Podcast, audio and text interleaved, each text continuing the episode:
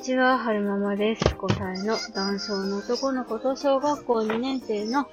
女の子を育てています。今日は、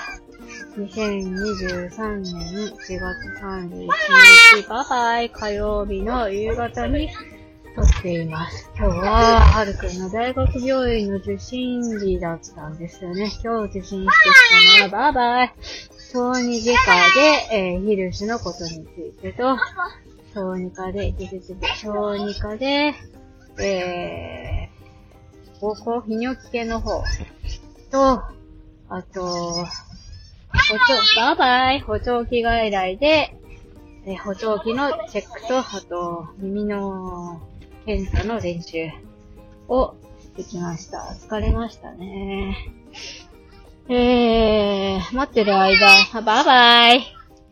待ってる間、可愛いお姉さんが、多分あれは高校生か中学校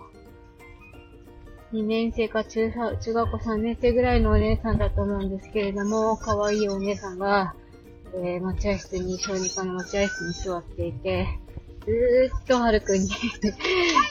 はるくんがお姉さんに手を振っていて、で、お姉さんの方もニコニコはるくんに手を振り返してくれるっていうシーンがありましたね。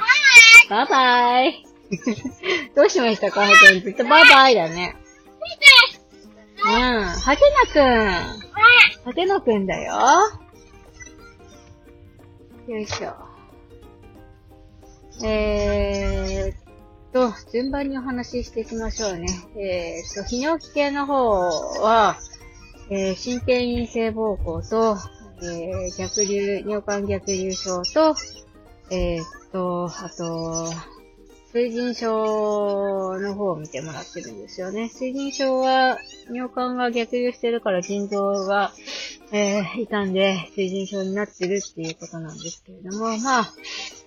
経過は良好ってことですね。良好ってか悪いんだけど、えー、悪くなってないから別にいいんじゃない的な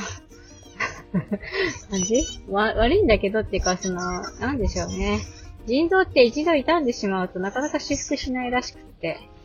そのままっぽいんですよね。で、まあ逆流があるかどうかっていうのは、えー、エコーじゃわからないし、うーん、まあエコーで見た感じだと、腎臓の大きさ、大きさとかその、腫れてるかどうかみたいなことなのかな。大きさも、えー、変わってないし、えー、水銀症の程度も変わってないから、まあ、良いんじゃないかしらと本人が、えー、汎用するときに痛がるってこともないようなので、まあいいんじゃないでしょうかっていう話があったのと、はるくんもともとね、その、左の腎臓が少し小さく生まれてきたんですよ。で、左の方が逆流が顕著だったのかな。まあ、まあ左の方は確かちっちゃいんですよね。で、まあ成長に伴って全然左の方が成長しないかっていうとそういうわけじゃないっぽいんだけど、でもまあ、相対的に左の方がずっとこう一緒ちっちゃいっていう風な感じになるんじゃないでしょうかっていう話でしたね。で、えー、将来的にはるくんみたいにもともと腎臓に疾患を生まれて持っている方は、えー肥満とか、あと、肥満による糖尿病とか、あと、高血圧があると、えー腎臓を痛めてしまう原因になり、なり得るので、そこら辺は気をつけていきましょうっていうことでした。そこでちょっと、お、そうなのかと思ってびっくりしたんですけど、私も腎臓左側が確か小さいんですよね。だから、そうか、じゃあ私も糖尿病と高血圧に気をつけなきゃいけないんだなーっていう気づきになりましたね。私の腎臓、左の腎臓がなぜ小さいのかわからないんですけれども、昔、事故にあった時に、こんなね、あの、すごい怪我をしたわけじゃないんですけど、腰を痛めたので、えー、病院に行ってレントゲン取ったら、腎臓が片っぽちっちゃいよってことで、えー、急遽、泌尿器科に行ってきて検査してもらう。え腎臓が片っぽちっちゃいよっていうのを指摘されたので、えー、と、泌尿器科に改めて受診し直して、検査したところ、えー、機能的には問題ないけど、確かに左の方が小さいねという話はありました。そう、だから私もその辺に気をつけていかなきゃいけないんだなっていう気づきになったので、よかったなっていうのがなでしたですね。で、えー、ヒルシの方は、うーん、まあ、お尻の状態も悪くないし、お腹の触診も悪くないので、まあ、よかったねってことで、いつも通りのお薬を出してもらったんですけれども、先生の方に、えー、と、座薬を使う頻度と、えっと、便の状態はどうか、硬いのか柔らかいのか、頻回便なのか、そうでもないのか、とか、便秘なのか、下痢なのかとか、そういったところを聞かれたので、パッと答えられなかったので、まあ、記録はね、してあるんですけど、まとめてないから、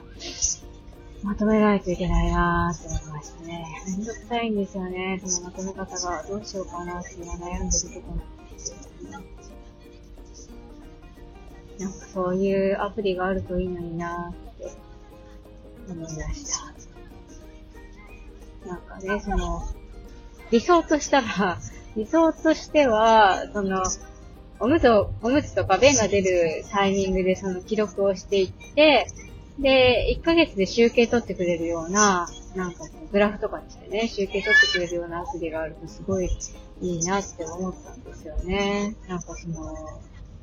1ヶ月のうちに下痢がどのぐらい続いたのかとか、便秘がどのぐらい続いたのかとか、座薬を使ったた、使った回数がどのぐらいなのかとか、なんかその、かい、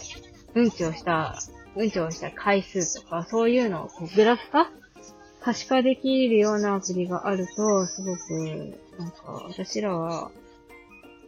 あ私らっていうか、そのヒルシの人たちは助かるだろうな、ヒルシっていうか、まあ、排便障害が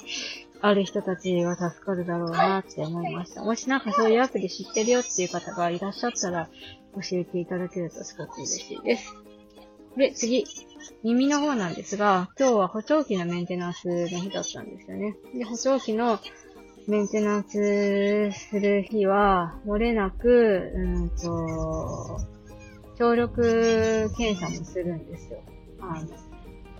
慣れていかないといけないので、はるくん自体が聴力検査に。で、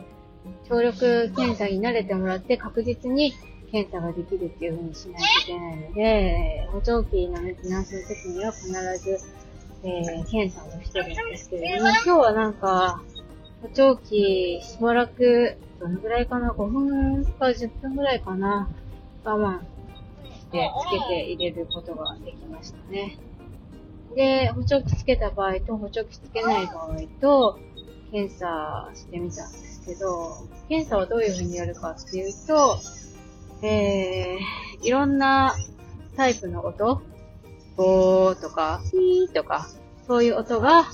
えー、スピーカーから流れて、で、はるくんが聞こえたら、聞こえたってはるくんが感じたらボタンを押して、ボタンを押したら、えー、ジオラマなのかな？の中の電車が走るよ、みたいな、そういう機械なんですけれども、今日は上手にできてましたね。なんか、音鳴せないのに押したりとかもしてましたけど、はるくん気をつけピーだよとか、あの、耳に手を当てて、聞こえたら押すんだよとかいう、そのジェスチャーで教えてあげると上手にできてますね。で、補聴器つけた場合と、補聴器つけない場合とで、聞こえ方がどう違うのかっていうのも、あの、グラフにして出してくれたんですけれども、若干、若干補聴器つけた方が聞こえるかなっていう感じでも、そんなに変わりはなく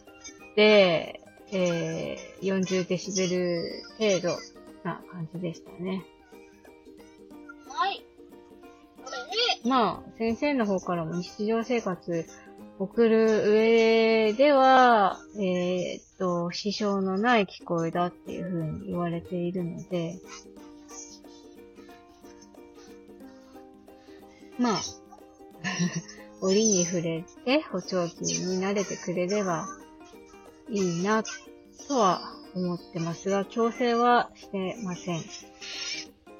えー、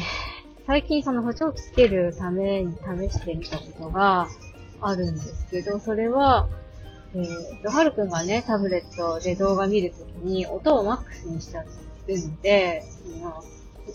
タブレットを見るときにね、補聴器をつけようと思って試みたことがあるんですけど、嫌って言って、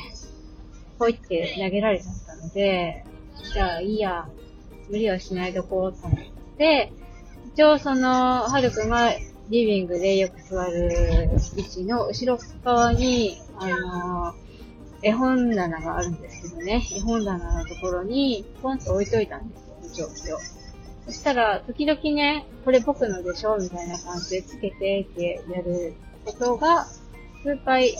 最近はありましたね。この先どうなるかはちょっとわからないですけれども、同じように同じ位置に置いといてみようかなって思いました。えー、そのくらいですかね、今日は。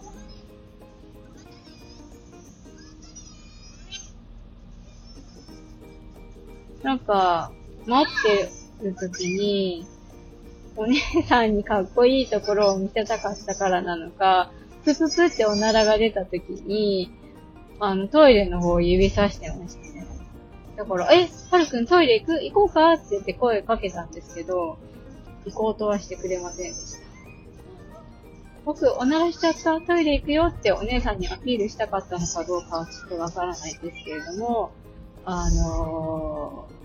ー、なんでしょうね。まあ、おならが出たっていうことを、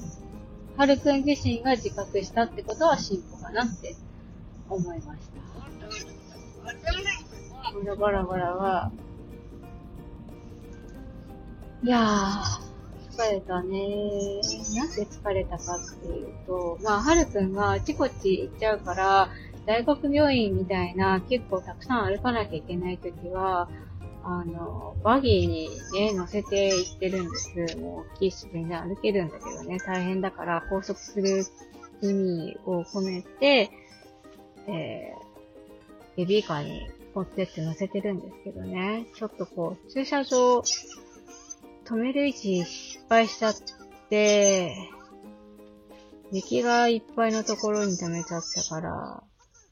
失敗しましたね。大学病院に、秋田の大学病院は3カ所、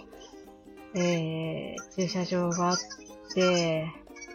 そのうちの1カ所は立体駐車場になってて、残りの2つが、屋外の駐車場なんですけど、あの、駐車場のところにはまだ雪がね、積もっていてガタガタなってるんですよ。んで、えー、今日は、あの、障害者マークのスペースから、えー、大学病院の入り口に入るまでのスロープのところは雪が積もってなかったんですけど、本当にひどい時はね、障害者用の駐車スペースも、雪がこんもり積もってたりするので、これ車椅子の人大変だよなっていつも思ってたんですよね。なんですけど、あの、立体駐車場の方は綺麗に除雪されてたっていうか、立体駐車場から、えー、大学病院の入り口までは、屋根がついてるので、横からはね、雨とか雪とか入ってくるんですけど、一応屋根がついてるので、雪が積もらないような感じになってるんですよね。だから、雨とかね、雪が降ってる時は、立体駐車場に止めないといけないなっていうのが、今日の学びですね。ちょっとね、大変です。雪は、あの、雪がないところまではるかに歩いてたって、で、バギーを担いで行ったんですけど、帰りははるかに疲れちゃって、こっから降りてって言ったんですけど、降りてくれなかったから、そう、次からは立体駐車場に止めないといけないなっていうのが、今回の学びでしたね。ちょっと狭いからね、止めづらいんですけれども。まあ、致し方がないということで。これこれいいだね。大学病院の中にはスタバが入ってるから、スタバの、なんだったっけな、温暖ショコラフラペチーノだったかな。が、今ちょうどあって、買おうかどうしようか迷ったんですけど、冷たいの飲んでお腹下すの嫌だから、やめちゃいました。でもやっぱ買えばよかったかななんか甘いの飲みたいなってあれだから。ね、一緒に飲めばよかったね。お疲れ様でね。えーと、最後までお聴きくださいましてありがとうございました。それではまた。